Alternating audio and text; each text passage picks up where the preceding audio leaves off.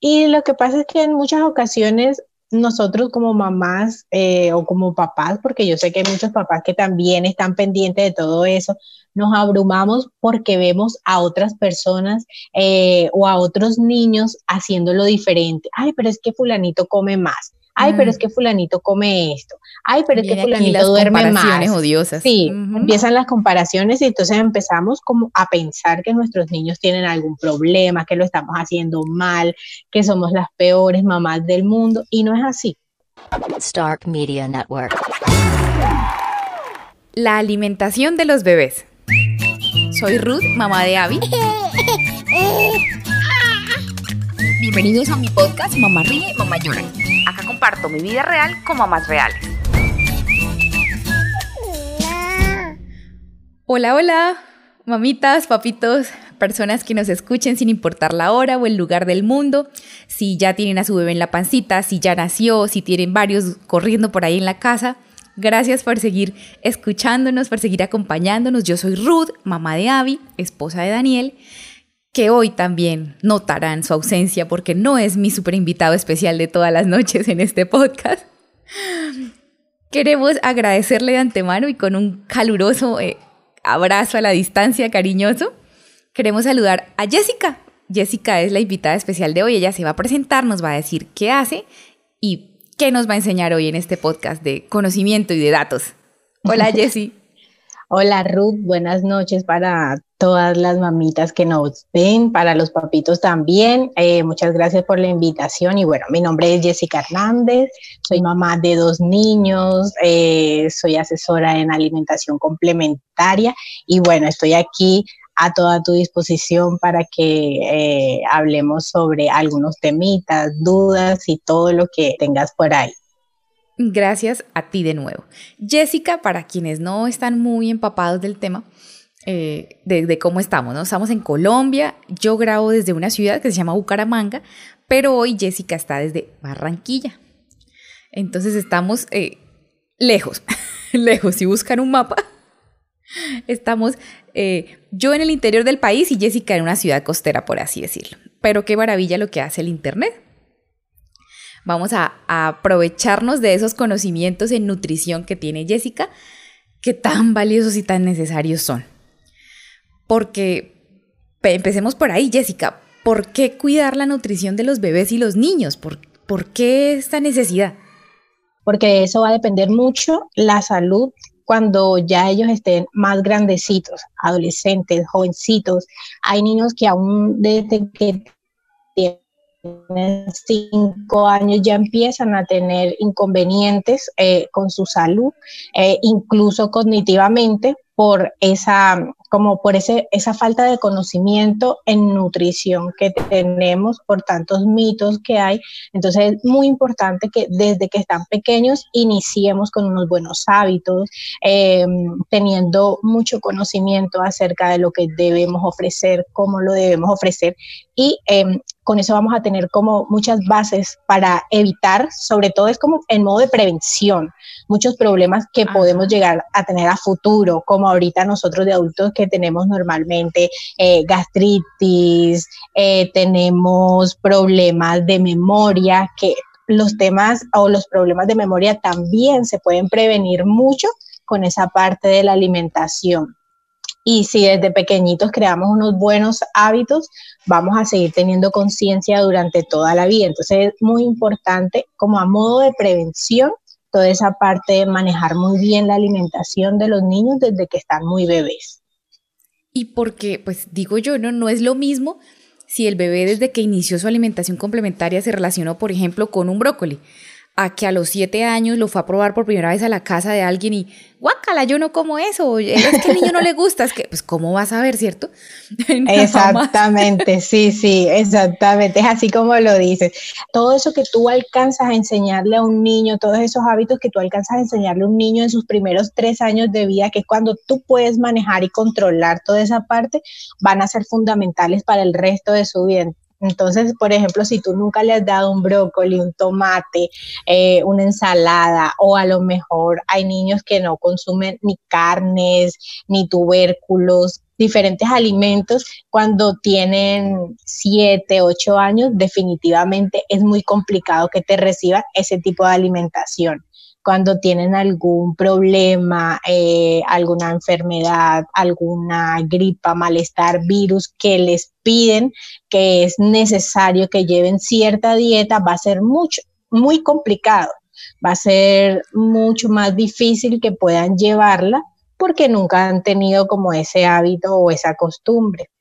No había buena relación. importante, exactamente. Cierto, cómo me obligan de buenas a primeras. Sí, Empiezan las peleas, todo. A mí el tema me apasiona y de hecho por eso, eh, aquí va el dato, la persona que nos ha ayudado con la asesoría de alimentación complementaria para AVI es Jessie. Entonces, me gusta mucho, yo tomo nota, yo trato de hacer la tarea muy juiciosa, las recetas, en fin. Todo muy juiciosa, me consta, muy juiciosa. Pero, gracias Jessie, pero tú, o sea, ¿por qué una mujer joven, eh, de pronto con otras mil cosas por hacer en la vida, dice, ¿por qué voy a empezar con esta idea? ¿De dónde surge ese gusto o esas ganas de, darnos este conocimiento y impartir, impartirnos estas instrucciones sobre la alimentación?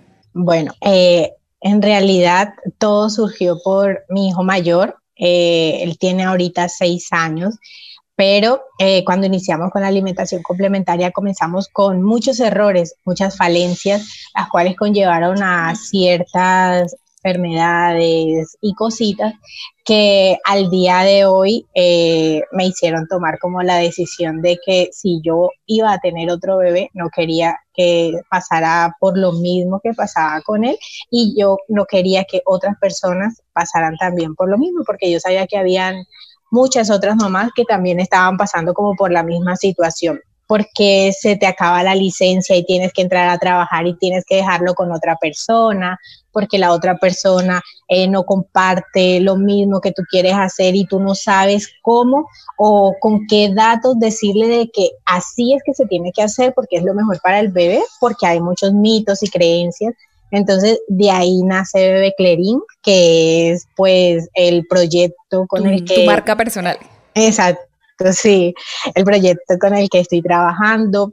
Eh, me apasioné desde ese momento, hace aproximadamente eh, cuatro años que estoy con este tema de, la nutrición y, vengo como trabajando muy fuerte, además que también eh, principalmente luego de que inicié por el niño, también lo quise hacer por mí porque yo también venía como con esas falencias que, de que no consumía vegetales, de que no me gustaban. Entonces mi esposo me decía, ¿y tú cómo quieres que el niño coma eso si tú no lo comes?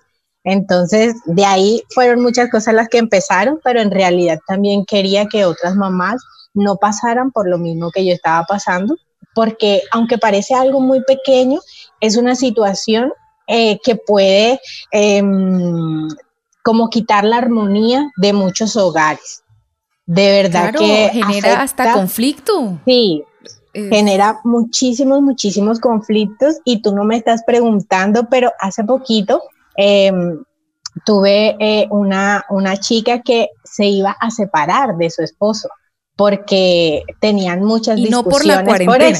Y no por la cuarentena, exactamente, no por la cuarentena, sino por eso. Sí te creo.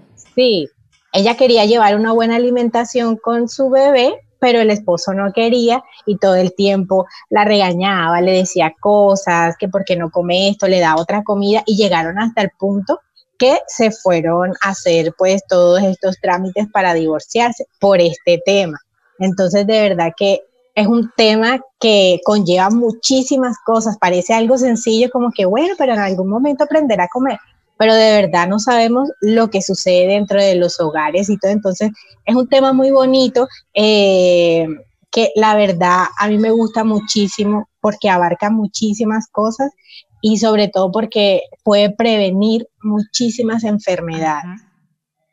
Pero Jessy, me encantó que dijiste algo como que, bueno, así lo resumo yo, como que es que me fue mal con el primero y no quiero que me vaya mal con el segundo. De eso se trata. Aquí estamos llegando llegándole mamitas reales. Por favor, no se sientan culpables. No se un palo tan duro. sí. Miren, hay oportunidad y hay opción de mejorar, de hacerlo bien esta vez o por lo menos un poquito mejor.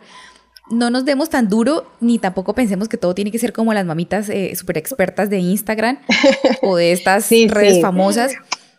Qué chévere, qué chévere poder decir, caramba, algo estaba fallando, algo venía haciendo muy mal, pero vamos a corregirlo, se puede. Exacto. Sí, me alegra, me alegra que lo confieses.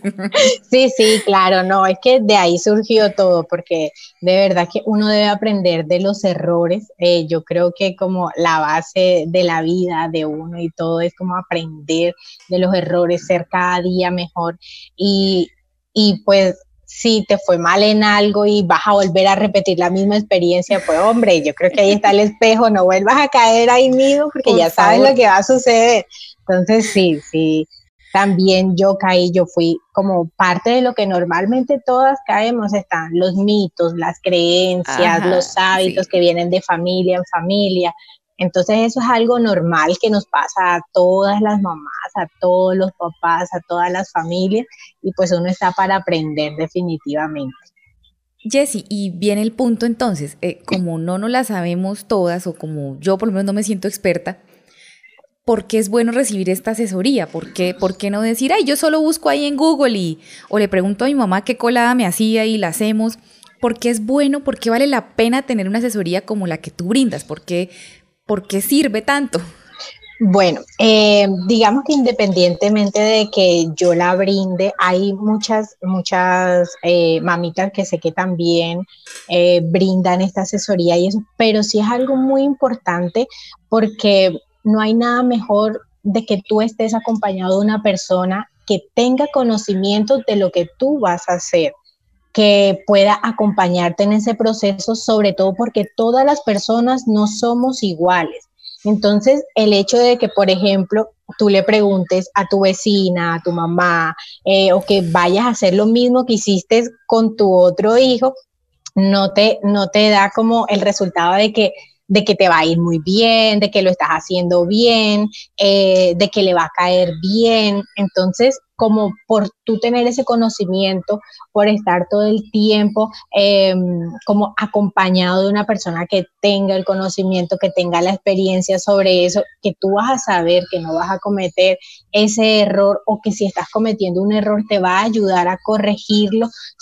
Eh, específicamente sobre el caso de tu bebé, porque es algo muy individual, muy de tu bebé, a lo mejor tu bebé no puede consumir tomate, por ejemplo, pero hay otro bebé y yo le puedo decir que sí puede comer tomate porque tienen diferentes antecedentes, porque su cultura es diferente y tal vez en tu casa comen tomate, pero en esa ciudad es muy complicado conseguir el tomate y no puede conseguir el tomate. O sea, hay diferentes aspectos que hay que tener muy en cuenta eh, para eh, tomar como la decisión o dar el paso de buscar ayuda, buscar una asesoría, un acompañamiento con una persona que de verdad sepa acerca del tema, para que tú puedas prevenir, te sientas tranquila. A veces eh, nosotros como mamás tenemos como un sexto sentido, digo yo, no, no hay nadie que sepa mejor lo que le conviene a su hijo y todo eso, pero a veces por el miedo del que dirán, qué van a pensar, eh, eso no me lo dieron a mí, eso no lo hicieron conmigo, me van a decir una cosa, la otra, no lo hacemos. Pero cuando tenemos una persona que nos está acompañando, que nos está aportando información, eh, eso nos hace fuertes, nos hace valientes para tomar decisiones, eh, para hacerlo mejor, para no tener miedo, para no tener duda. Entonces es muy importante de verdad buscar el acompañamiento eh, en este tipo de temas como es la alimentación o la nutrición de nuestros niños.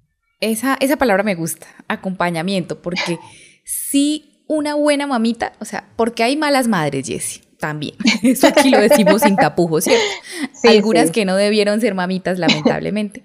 Pero para una buena mamita o que por lo menos está tratando de hacer su, su mejor trabajo con lo que tiene, uno sí se, logra eh, sentir solo o juzgado, como que, ay, ¿cómo le va a dar eso? O apenas tiene seis meses, o apenas tiene ocho meses, o, o, o eso no se le puede dar sino hasta los dos años. En fin, se siente una vez juzgado, atacado y necesita acompañamiento de alguien que me diga, bueno, me leí esta guía o según la OMS o según la UNICEF o me leí esto de algún pediatra y es bueno y funciona, algún estudio, puedes hacerlo así, así, así, ánimo.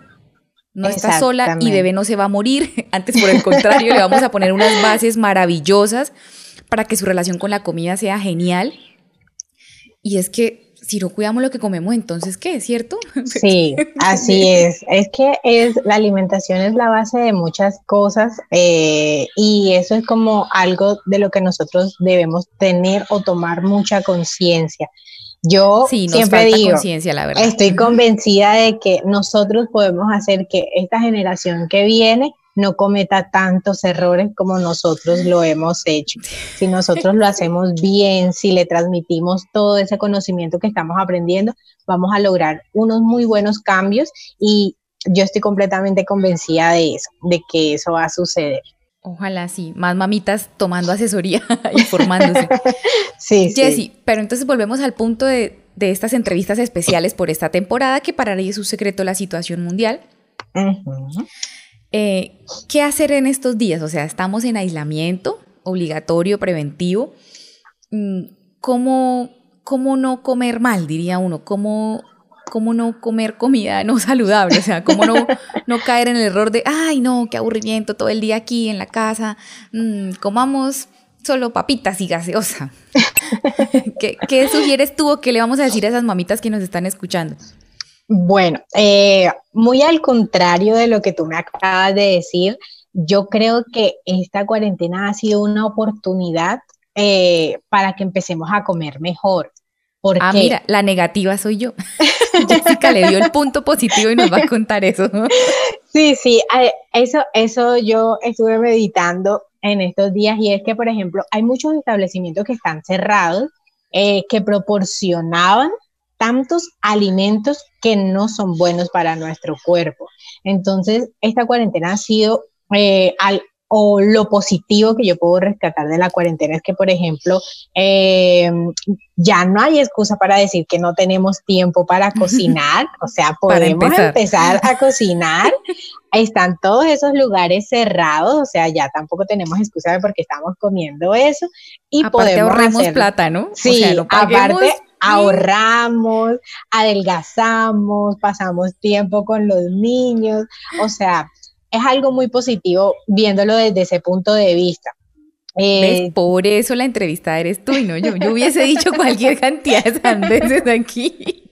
Empecemos por ahí, por ver lo bueno y tomar el tiempo de cocinar, por ejemplo. Sí, es un buen momento eh, para esas mamitas que tienen niños a partir de los ¿qué diría yo? 18, eh, incluso hay niños de 12 meses que ya son súper activos, que ya tú puedes integrar a esos, como a esos momentos en la cocina. Y eso los ayuda a ellos a, como a sentirse más atraídos hacia lo que se van a comer, les llama la atención, se sienten entusiasmados. Entonces es algo muy bueno, o sea, ya no tenemos excusa de que no, no tengo tiempo porque tengo que ir a trabajar, porque el corre corre, los niños tienen que ir al colegio, no me da tiempo de preparar esto.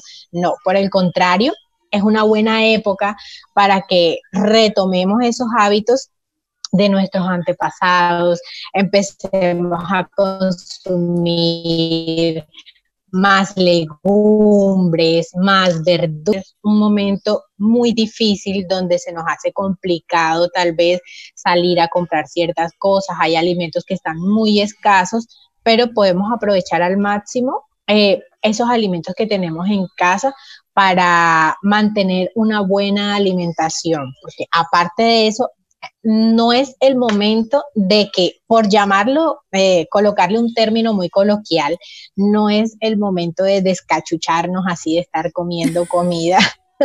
Ese no lo había escuchado.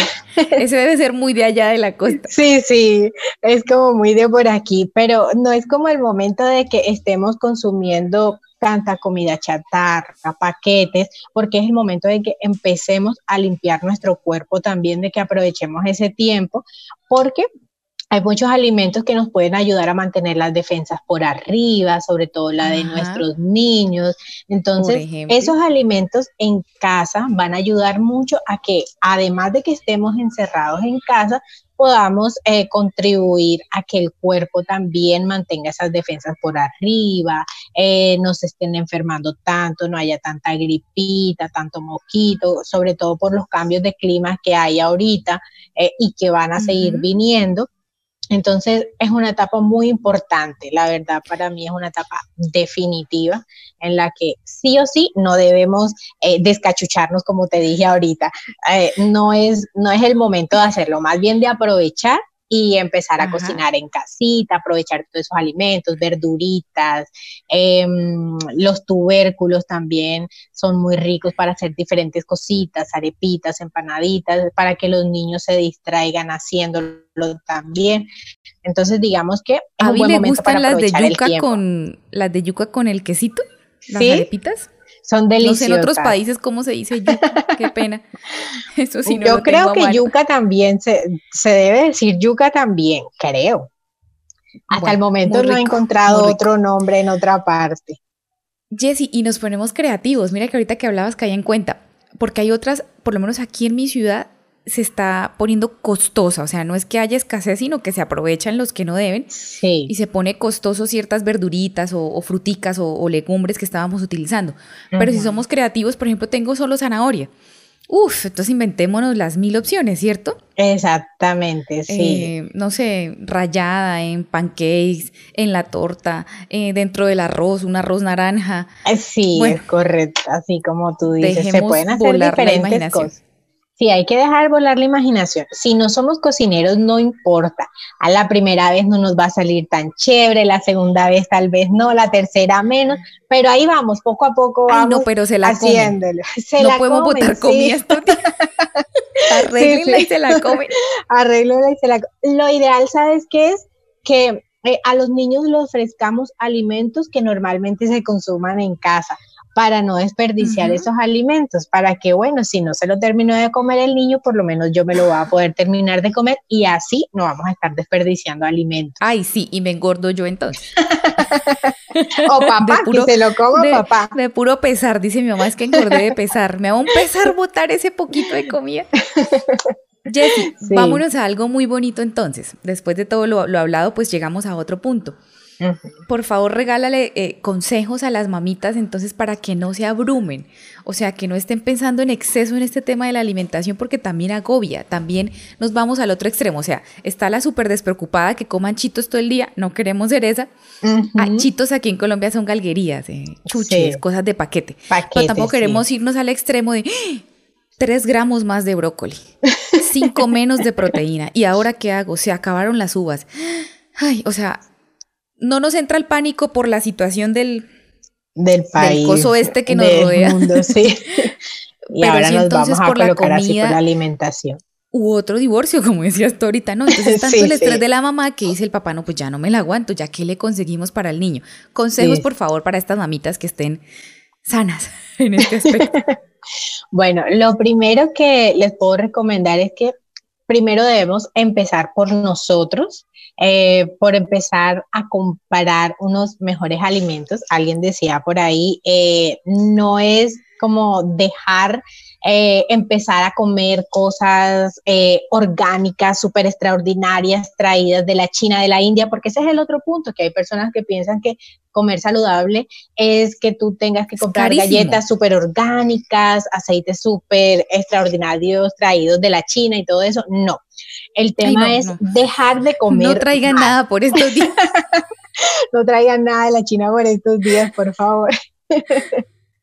no, pero pero lo ideal es dejar eh, ciertos hábitos, em, irlo haciendo poco a poco. Eso va a ayudar a que con nuestro ejemplo no sea tan abrumador que los niños empiecen a comer bien no tengamos que estar escondiéndonos, eh, regañándolos porque se comen algo que nosotros mismos tenemos en casa. Entonces, me pasó, tú le vas a decir, no te Me comí el dulce de la cuarentena, un sneaker. Ay, Dios mío, debo confesarlo porque aquí se dice lo bueno, lo malo, lo feo y lo bonito. Todo, sí. Y a Abigail a meterle el dedo y a robármelo y mi esposo me mira con cara, él no come nada de eso. Él es el más juicioso del mundo. Yo sí, yo tenía el antojo desesperado hace como cuatro o cinco días. Me complació él.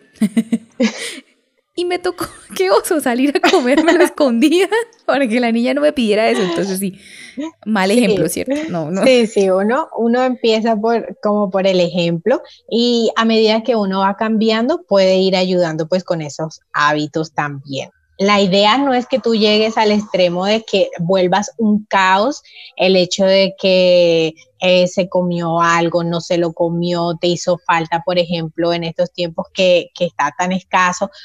En algunas partes está escaso, en otras partes está costoso. Pero, pero el tema es que eh, con lo que tenemos en casa, pues brindárselos, colocarlos. Lo más importante es que después de que tú le estés ofreciendo a ese niño, a ese pequeño, unos buenos alimentos eh, saludables, buenas verduras, fruticas, que el día a día sea de buenos alimentos, tú no te debes preocupar por más nada. A menos de que agua, tengas ¿cierto, exactamente, tomando mucha agua. Bien juiciosos tomando agua. Claro que, por ejemplo, lo que te decía ahorita, pues hay que tener como ciertas pautas eh, con aquellas, aquellos niños que tienen eh, alguna enfermedad algo, un diagnóstico en particular, pues ya esos son otros casos. Pero en general, niños sanos, pues sí, eh, después de que tú le estés brindando una buena alimentación, un plato bien completico con todos sus grupitos, no debemos abrumarnos si de pronto eh, en el desayuno comió poco eh, o en la cena comió muy poco o tal vez no quiere comer verduras hoy, pues todos los tiempos son importantes y por eso es muy importante que siempre le estemos ofreciendo comida sana para que, ok, no se lo comió ahorita, pero en el próximo tiempo de comida vamos a darle nuevamente la oportunidad de que coma algo sano y saludable. Entonces, y que también, perdón, como estamos en una situación diferente y se alteraron sus rutinas, eh, es normal que no coman igual, ¿cierto? O que hagan siestas más largas, no están quemando la misma cantidad de energía, de calorías. Es correcto. Avi, anda así. Avi está que, digamos, si desayuno juiciosa, el almuerzo es a las 3 de la tarde y la merienda fue fruta. La dejo, la dejo porque ¿Qué, más hacemos? Sí, ¿qué, ¿qué, más se, ¿qué más se puede hacer? No se puede hacer nada. Y es peor cuando tú abrumas al niño a que coma algo, cuando tú lo obligas, cuando él nota en ti ese desespero porque coma. No hay nada mejor con que tú puedas estar tranquila, relajada, él esté viviendo eh, una situación cotidiana donde ese momento de comer es un momento de tranquilidad, de paz. Eso es algo que también influye mucho. Entonces, si tú estás tranquila, sabes que, por ejemplo, ahorita con estos tiempos van a cambiarle mucho esas rutinas que tenía. Va a ser normal que desayune bien, almuerce poco, tal vez cene una sola cosita. Y así van a haber picos de cosas de sueño, de alimentación, los que toman tete, los que toman seno. Entonces va a ser muy variable por todos los cambios. por ejemplo, es chiquitito y todavía es la teta su principal plato, pues menos, menos nos estresemos. Menos, sí. Más bien estar como disponibles. O sea, yo lo siento es así, como una invitación a nosotras estar listas para esos bebés si, si necesitan la tetica, eh, si ya quiso comer, ir a pelarle su frutica, listarle su platico, ¿cierto? Y no estar estresados por... Es que le voy a pesar los 150 gramos de... No, eso no, no, hay que, no hay que hacérselo, no hay que hacerlo de esa forma porque en realidad... Eh, sobre todo cuando tú empiezas con una buena alimentación desde que está pequeño, esa es una de las ventajas que tienen eh, esos niños que ya esa autorregulación está completamente definida y ya no es como nosotros de adultos que por ejemplo tú estás llena pero simplemente por terminar el plato te lo terminas de comer todo y después estás inflamada, estás mal, te cayó mal, tienes ganas de vomitar, todo eso. O porque es la hora, ¿no? O, porque es la hora. pero como ya son las 12 y 30 para el almuerzo, tengo que comer. En cambio, los niños son diferentes. Por hambre, sí, porque necesitan. Por hambre, exactamente, porque lo necesitan y su cuerpo responde muy bien. Si en el día no ha hecho más nada, pues claro, ¿qué comida va a comer si es que el cuerpo no ha agotado toda la energía que tiene? Entonces, definitivamente el cuerpo es muy sabio y hay que saber cómo acompañar a los niños en ese proceso. No hay que agobiarlos. Pero hasta su ida al baño. Sí. Porque ella era súper juiciosita pero ahora no. Entonces, pues yo digo, ¿qué, ¿cómo le voy a embutir a esa pancita si no ha hecho popó desde hace día y medio, por ejemplo? Esperemos que haga bien su digestión. Sí. sí, o hay días que hace dos veces o tres y siento que es precisamente por lo que ha comido. completamente normal. Y ella pide, ella hace su seña de mm", y me señala y toca los alimentos y pide. Y si tiene hambre, eh. va y le quita el del lado si a ella se le acabó. Entonces sí muy, muy bueno todo eso que nos dices porque si entra uno en razón y dice, caramba, no, no lo hagamos mal, no hagamos más difícil este encierro. Y lo que pasa es que en muchas ocasiones nosotros como mamás eh, o como papás, porque yo sé que hay muchos papás que también están pendientes de todo eso, nos abrumamos porque vemos a otras personas eh, o a otros niños haciéndolo diferente. Ay, pero es que fulanito come más. Ay, pero es mm. que fulanito come esto. Ay, pero es que fulanito duerme más. odiosas. Sí, empiezan las comparaciones y entonces empezamos como a pensar que nuestros niños tienen algún problema, que lo estamos haciendo mal, que somos las peores mamás del mundo y no es así. No es así. Cada niño lleva su ritmo, todos tienen una etapa, entonces, ahí es que tranquilizarnos. Después de que papá y mamá estén tranquilos, pueden transmitirle cosas muy bonitas a los niños en todos los aspectos de su vida. Y Jessy, por ejemplo, se me acaba de ocurrir, no sé, mm. eh, ¿qué tan bueno es empezar a, a, integrar cosas nuevas en esta cuarentena? O sea, ¿sería chévere porque tenemos el tiempo y la paciencia? ¿O mejor no porque nos vamos a estresar encerrados y no hay más opción o no desperdiciar la comida? ¿Qué piensas tú? Bueno, eh, están los dos puntos. Eh, si son niños que no tienen ningún antecedente alergénico, que anteriormente los alimentos no les han sentado mal, no les ha dado nada, puede ser una buena idea empezar a integrarle alimentos nuevos. De hecho, la idea o lo que se recomienda es que constantemente estemos integrando alimentos que siempre recomiendo yo particularmente, es que por lo menos como máximo tres días con un mismo alimento. De resto, estemos rotando, constantemente estemos rotando alimentos, sean nuevos alimentos que de pronto le dimos al principio cuando tenían seis meses y no le hemos vuelto a dar, alimentos que en algún momento nos rechazó, cambiarle la presentación, cambiarle la textura, cambiarle el color. Por ejemplo, hay niños que no les gusta el huevo, si se lo colocamos en una panqueca, se lo comen perfecto. Quiere decir que no es que no le guste el huevo, solo que no le gusta la otra presentación. Entonces, es como irles variando irles cambiando todo eso, colocarles colores muy llamativos. Ellos siempre están viendo eh, o la comida es como muy visible para ellos. Entonces, eh, colocarle colores muy llamativos, que no sea un plato plano, es decir, que todos los alimentos no sean del mismo color, sino que sean de diferentes colores, eh, que hayan varias texturas. Eso es algo muy bueno para ellos. Probar cositas nuevas es muy bueno, pero una recomendación es que nosotros como papás también la probemos. Es decir, que tú también te estés comiendo ese alimento nuevo delante del bebé o del niño para antojarlo, para que él sienta que es algo seguro lo que va a hacer. Porque si tú te das cuenta, tú le puedes colocar algo diferente eh, al niño y si tú estás comiendo algo así sea el mismo alimento, pero en otra presentación, no va a querer lo que tú le colocaste, sino que va a querer lo que tú te estás comiendo. Entonces, idealmente, eh, que nosotros también estemos ahí como comiendo lo mismo, integrándolo, dándoles el ejemplo, y eso va a ser muy positivo. Pero sí, eh, sí es muy chévere que, por ejemplo, ahorita en la cuarentena, aprovechando que estamos en casita, empecemos a colocarle alimentos nuevos, probarle cositas nuevas, hacer la tarea, hacer la tarea como para aprovechar el tiempo. Jessie, eh, obviamente esto es una, una presentación, se despertó alguien. Viene a saludar a alguien. Obviamente esto es una, una presentación chiquitita, ¿no? De minutos, de... Eh, es un podcast. Sí, ya conocen el formato. Eh, nos podíamos quedar hablando aquí siete días seguidos, toda la cuarentena. Sí. Y como tú decías, cada mamá es un mundo y cada mamá es única y cada bebé, obviamente, es otro sí, mundo.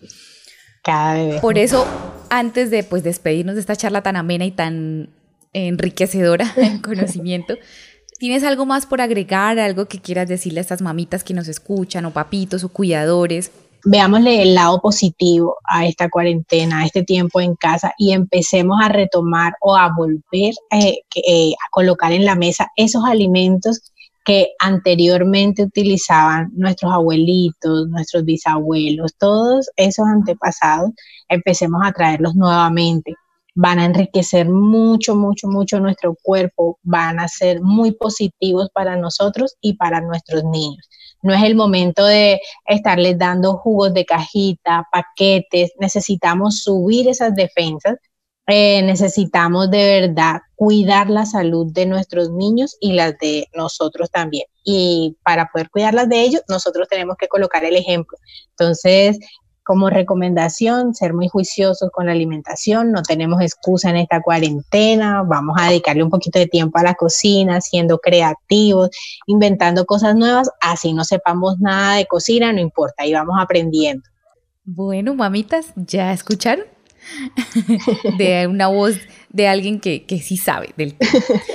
Jessy, eh, por favor nos dices, igual aquí lo vamos a escribir, lo vamos a dejar eh, copiado como tus datos de contacto, pero porfa de tu voz dinos cómo te buscamos en redes o cómo te contactan o cómo pueden despejar las mamitas una duda de manera personalizada, que es lo ideal. ¿Cómo obtienen más información?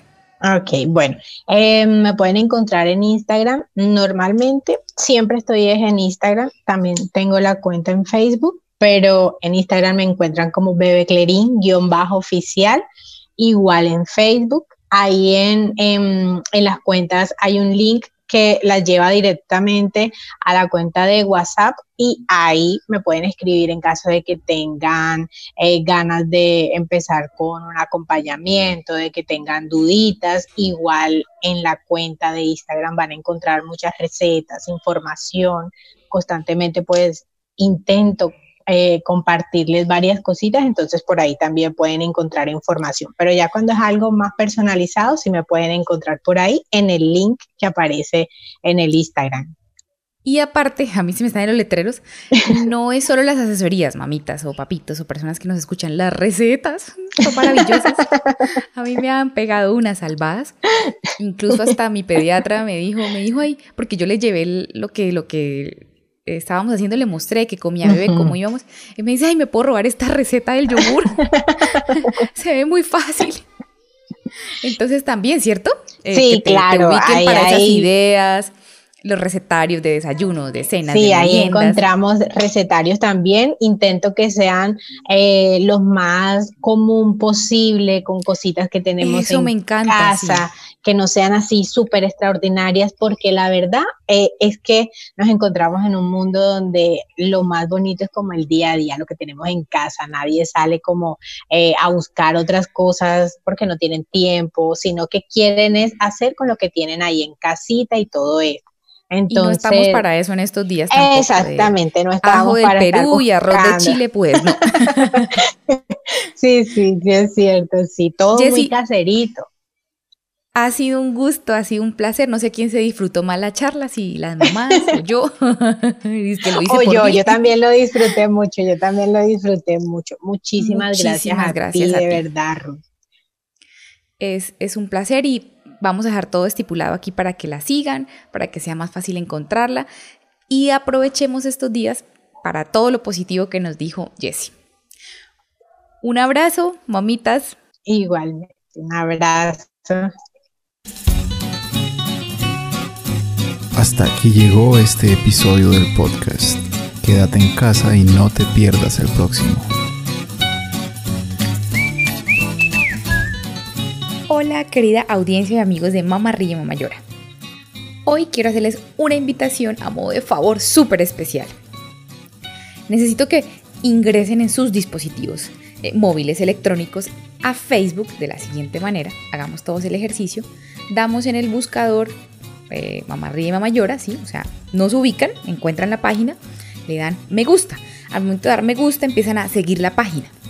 Busquen por favor la parte azulita donde dice siguiendo, tocamos y aquí aparece algo que dice predeterminado. Esto quiere decir que Facebook no les va a hablar de mí en días o en meses. Necesitamos que toquen ver primero. Me harían un gran favor también si activan acá el botoncito de recibir notificaciones. Queremos por favor que nos sigan apoyando, estar pues de primeros por así decirlo, presentes en sus redes sociales. Sería de muchísimo apoyo lo agradecemos, lo valoramos mucho, así que si pueden, hagan el ejercicio todos en casita. Bye bye, un abrazo.